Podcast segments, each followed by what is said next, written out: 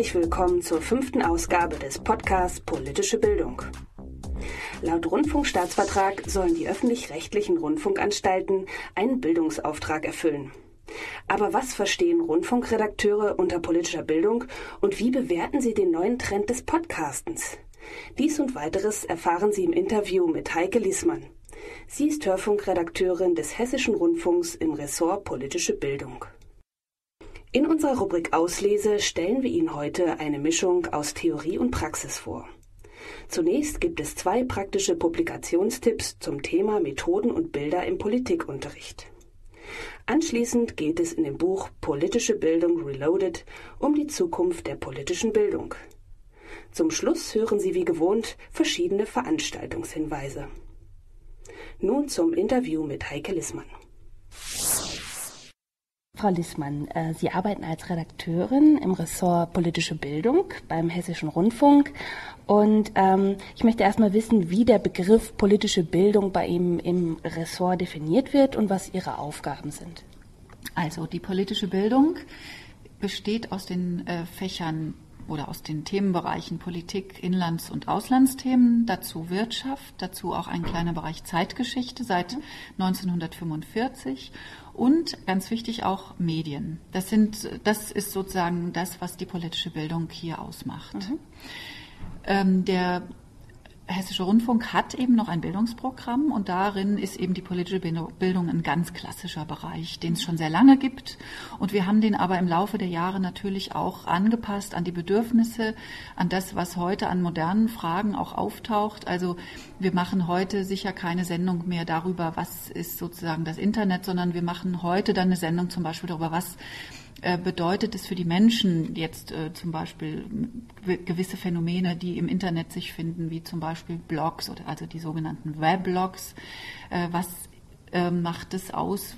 Was bedeutet es? Wie kann man damit ähm, arbeiten oder wie kann man das äh, auch für einen Menschen, der jetzt damit nicht unbedingt befasst ist oder auch von dem Thema noch nicht so viel gehört hat, wie kann man das so darstellen, dass jemand, der auch Laie ist auf dem Gebiet, trotzdem damit was anfangen kann? Mhm.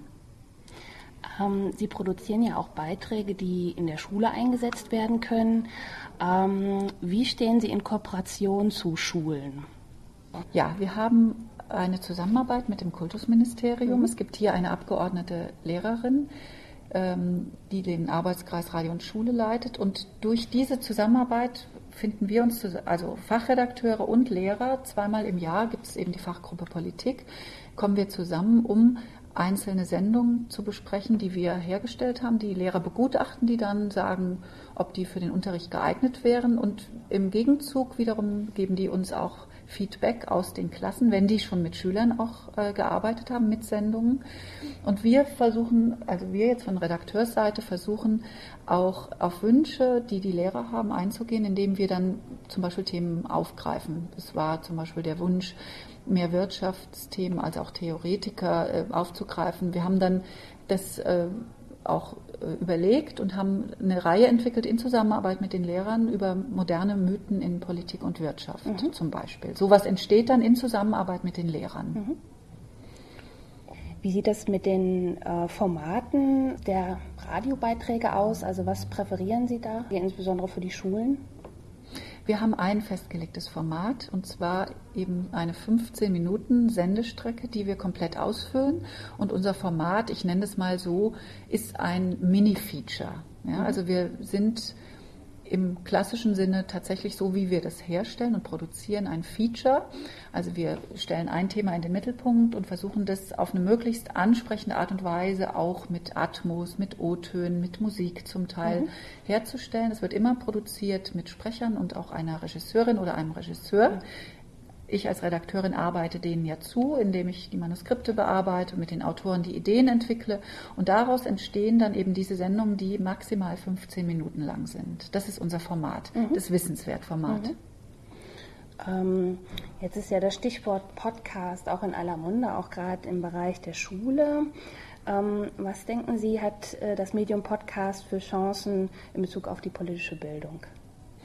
Ja, äh, das ist eine spannende Frage. Podcasting wird für uns sicher ganz wichtig werden, denn ähm, es ist zu beobachten, dass gerade junge Leute immer weniger Radio hören. Man hatte gedacht, mit Musik, also auch mit zielgruppengerechter Musik, kann man die Jugendlichen fürs Radio gewinnen. Es zeigt sich jetzt immer mehr, dass Jugendliche nur noch nebenbei Radio hören. Aber durch eben neue Formate, wie eben auch die Weblogs, die sogenannten Blogs oder auch das Podcasting, kommen immer mehr junge Leute wieder zurück zum Hören und auch zum gezielten Hören. Das, was wir auch mittlerweile schon haben mit Audio on Demand, also dass mhm. wir Sendungen, unsere Wissenswertsendungen auch aus dem Bereich Politik eben einstellen ins Internet auf den Wissensseiten des HR. Ähm, dass man eben zu jeder Zeit, dann, wenn man selber kann und nicht dann, wenn es im Radio läuft, diese Sendungen hören kann. Mhm. Genau das wird eben kommen, noch viel mehr und stärker mit den Möglichkeiten des Podcastings, so dass auch also zeitnah die Information kommt zu einem Thema, das mich interessiert, dass man selber auch äh, Feedback geben kann und äh, reagieren kann als Hörer, dass man also in einen demokratischen Prozess gerät eigentlich des Hörens und des ähm, ja, das wird ein Miteinander. Es ist weniger sozusagen äh, Sender und Empfänger, sondern es wird immer mehr ein Miteinander derer, die etwas herstellen und derer, die etwas anhören. Und das finde ich ganz, ganz wichtig und insofern auch äh, für die politische Bildung äh, hochinteressant, weil es ein demokratischer Prozess ist. Mhm. Nochmal eine letzte Frage. Ähm, wie stellen Sie sich die Radiolandschaft in der Zukunft vor?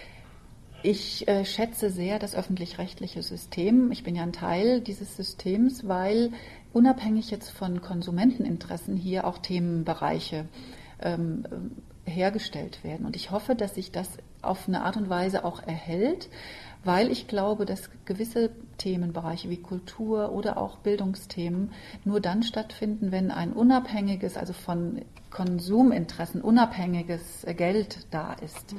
Aber was ich glaube oder was ich denke, es wird mehr und mehr weggehen, dass äh, wir sozusagen das klassische Radio dann hören, wann es eben gesendet wird, sondern es wird mehr dahin kommen, dass wir uns die Radioprogramme selber zusammenstellen, wie es übrigens im Fernsehen wahrscheinlich ähnlich laufen wird. Also dass man als Zuhörer, Zuschauer selber sich Programme zusammensuchen wird aus den Angeboten der verschiedensten Anbieter. Das können die privaten sein, das können aber auch die öffentlich-rechtlichen sein. Und äh, da bin ich also mit Leib und Seele öffentlich-rechtlich, dass ich sage, es ist wichtig, um gewisse Themenbereiche auch tatsächlich dann auch in der Zukunft zu finden, dass wir dieses System weiter behalten. Mhm. Ja, vielen Dank für das Gespräch. Kommen wir nun zur Rubrik Auslese. In unserem ersten Literaturtipp geht es nicht ums Hören, sondern ums Sehen. Bild und Bildung, visuelle Politik in der politischen Bildung ist das Thema der zweiten Ausgabe 2006 der Zeitschrift Kursiv Journal für die politische Bildung. Ausgehend von der These, dass Bilder zunehmend unsere Vorstellung von der Welt beeinflussen, zum Beispiel durch die Präsentation in den Medien, wird der pädagogische und didaktische Umgang mit ihnen zur wichtigen Bildungsaufgabe. Es stellt sich daher die Frage, wie sich Bilder in der politischen Bildung stärker integrieren lassen. In den Beiträgen wird aus verschiedenen Perspektiven die Bedeutung von Bildern für die politische Bildung betrachtet. So entwirft Ludwig Dunker Ansatzpunkte für ein didaktisches Konzept der ästhetischen Alphabetisierung mit dem Ziel, eine Bildliteralität auszubilden. Auch Franz Josef Röll sieht in Bildern Ausgangspunkte für die Bildungsprozesse in der außerschulischen Jugendbildung. Für ihn ist die Befähigung zur reflektierten Wahrnehmung von Bildern und Symbolen eine zentrale Schlüsselqualifikation in einer von Medien dominierten Gesellschaft. In diesem Zusammenhang stellt er das Konzept der Fälscherwerkstatt vor. Hierbei werden die vielfältigen Möglichkeiten der Bildmanipulation und die daraus entstehenden Konsequenzen aufgezeigt. Anja Besant begibt sich auf eine visuelle Spurensuche.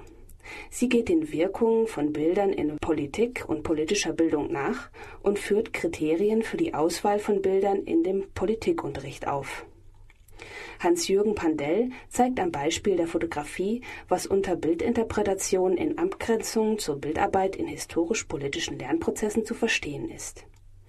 Abschließend gibt Gerhard Schnorrenberger Anregungen für die Unterrichtspraxis, indem er Bildtypen, zum Beispiel Epochen- und Schlagbilder, Symbolbilder oder Erinnerungsbilder und ihre unterschiedlichen Funktionen beschreibt. Der berühmte Pädagoge Herbert schrieb einmal, die größte Sünde für den Unterricht sei es, langweilig zu sein. Eines der Mittel gegen Langeweile ist ein methodisch vielfältiges und abwechslungsreiches Arbeiten. Aber auch für den Lernerfolg ist es wichtig, wie kompetent Lehrende mit der Vielfalt möglicher Unterrichtsmethoden umgehen können. Eine große Hilfe hierbei sind zwei Bücher mit dem Titel Methodentraining für den Politikunterricht. Der erste Band war bereits 2004 erschienen und stellte eher komplexere Methoden wie die Arbeit mit dem Internet, die Fallanalyse, Talkshows, Pro- und Kontradebatte oder Plan- und Entscheidungsspiele vor. Der jetzt erschienene zweite Band konzentriert sich auf die kleineren, zeitlich kürzeren Arbeitsformen. Unter anderem geht es um die Arbeit mit Texten, um das Protokoll, das Tafelbild, das Arbeitsblatt oder die Arbeit mit Folien. Es werden aber auch zeitlich umfangreichere Methoden wie die Moderationsmethode und das Anfertigen einer Facharbeit beschrieben. Des Weiteren werden Sozialformen wie Einzel- und Partnerarbeit sowie Phasen des Unterrichts thematisiert. Beide Bände zeichnen sich dadurch aus, dass sie Methoden nicht nur beschreiben, sondern auch an konkreten Beispielen erläutern. Nicht zuletzt reflektieren sie auch den Stellenwert der Methoden für die politische Bildung sowie deren Vorteile und Probleme. Die Methodentrainings bieten somit eine große Hilfe für eine fachliche, kompetente Unterrichtsplanung im Politikunterricht. Wie sieht die politische Bildung der Zukunft aus? Diese wichtige Frage widmeten sich junge Wissenschaftler im Rahmen einer Nachwuchstagung der GPJE. In dem Buch Politische Bildung Reloaded, herausgegeben von Anja Besant, wurden die Perspektiven des Nachwuchses festgehalten. Im ersten Themenbereich geht es um die aktuelle Auseinandersetzung der politikdidaktischen Theoriebildung und Forschung. So zeigen Michael May und Jessica Schatzschneider in ihrem Beitrag eine Vision einer fundierten kompetenztheoretischen Politikdidaktik. Dagegen setzt sich Dirk Lange mit den Konsequenzen einer stärker output-orientierten politischen Bildung auseinander. Als Brücke zwischen Theorie und Praxis ist der Aufsatz von Andreas Petrick zu verstehen, der sich mit Best-Practice-Modellen beschäftigt. In dem zweiten Themenbereich des Buches dreht sich alles um die erste Phase der Lehramtsausbildung. Susanne Gessner thematisiert hierbei die Präsenz studentischer Alltagstheorien als Herausforderung. Des Weiteren geht es bei Anja Besant um das Problem der Gestaltung von Praxiselementen.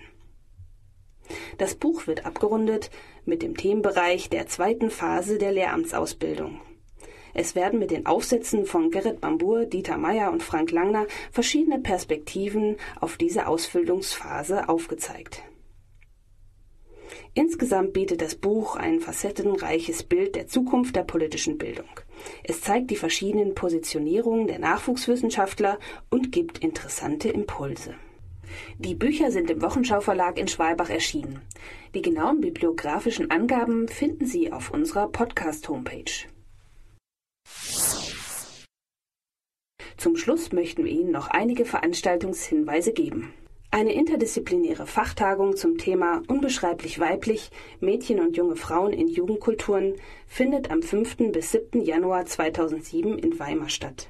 Veranstaltet wird die Tagung vom Archiv der Jugendkulturen Berlin zusammen mit der Europäischen Jugendbildungs- und Jugendbegegnungsstätte Weimar.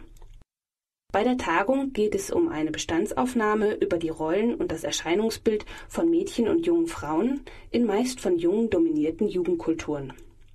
Hierbei werden neueste Erkenntnisse und Studien über Graffiti-Sprüherinnen, Punkerinnen, Skinfrauen, Technofrauen, Gothic-Mädchen etc. vorgestellt. Weitere Infos finden Sie unter www.jugendkulturen.de. Am 7. bis 11. Februar 2007 veranstaltet das Deutsche Institut für Menschenrechte mit dem Angelus Silesius Haus eine deutsch-polnische Weiterbildung zum Thema Menschenrechte und Diskriminierungsschutz im pädagogischen Kontext. Bei dieser mehrtägigen Veranstaltung, die in Wroclaw in Polen stattfindet, steht die Auseinandersetzung mit dem Diskriminierungsschutz in Deutschland und Polen im Vordergrund. Des Weiteren geht es praxisnah mit Übungen und Workshops um die Frage, wie Menschenrechte pädagogisch vermittelt werden können. Weitere Infos und Seminare zum Thema Menschenrechte unter www.institut-für-menschenrechte.de Zukunft bilden politische Bildung für bildungsferne Jugendliche. Unter diesem Motto steht der Kongress der Bundeszentrale für politische Bildung, der am 25. bis 27.02.2007 in Berlin stattfinden wird. Bei dem Kongress soll das Themenfeld aus dem politischen, wissenschaftlichen, bildungspraktischen wie auch aus dem journalistischen Blickwinkel diskutiert werden. Ziel ist es, die Gruppe der bildungsfernen Jugendliche näher zu beschreiben und einen theoretischen Bezugsrahmen für ihre Ansprache zu entwickeln. Weitere Informationen finden Sie auf den Seiten der Bundeszentrale www.bpb.de und auf unserer Podcast-Homepage.